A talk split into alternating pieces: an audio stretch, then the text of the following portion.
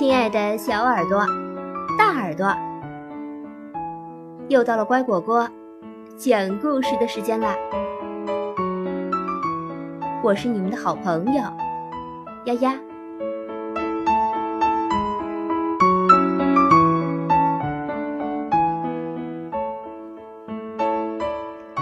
中国成语故事：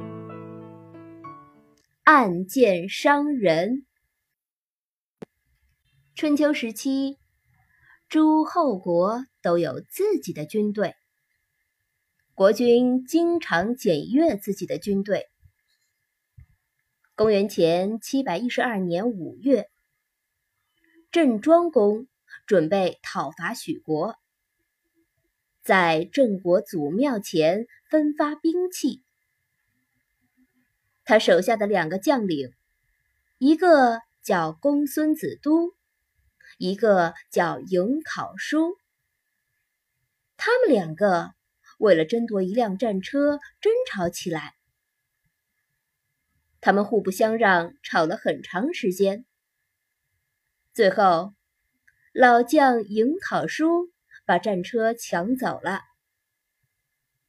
公孙子都就怀恨在心，要找机会报复颍考叔。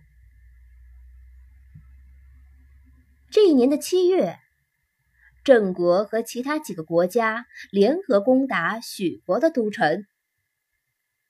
士兵们搭上长梯子，勇猛地往城墙上冲。尹考叔手举大旗冲在前面，他第一个登上了城头。就在他要把郑国的大旗插在城头上的时候，忽然一支利箭飞来，正好射中了颍考叔。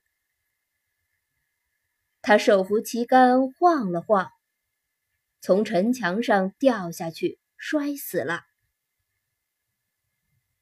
大家都以为他是被敌人射死的，谁也没有在意。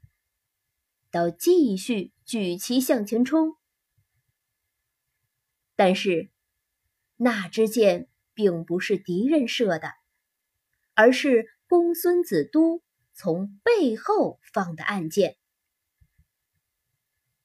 因为战车的事，公孙子都一直耿耿于怀。现在又看见颍考叔第一个冲上城头，立下头功。不由得妒火中烧，于是他拿出剑，偷偷的对准了颍考叔。可怜颍考叔这个老将军，并没有死在敌人的刀枪之下，反而被自己人杀死了。这个故事出自《左传》。后来只暗中用阴险的手段重伤别人，暗箭伤人这个成语故事就讲到这儿。耳朵们该如何使用呢？比如和别人有了矛盾，应该当面好好解决，千万不要为了出口恶气，暗箭伤人啊！希望你已经掌握了这个成语的意思，试着也造个句子吧。感谢收听今天的故事，更多故事请订阅或收藏。乖果果讲故事，再见喽。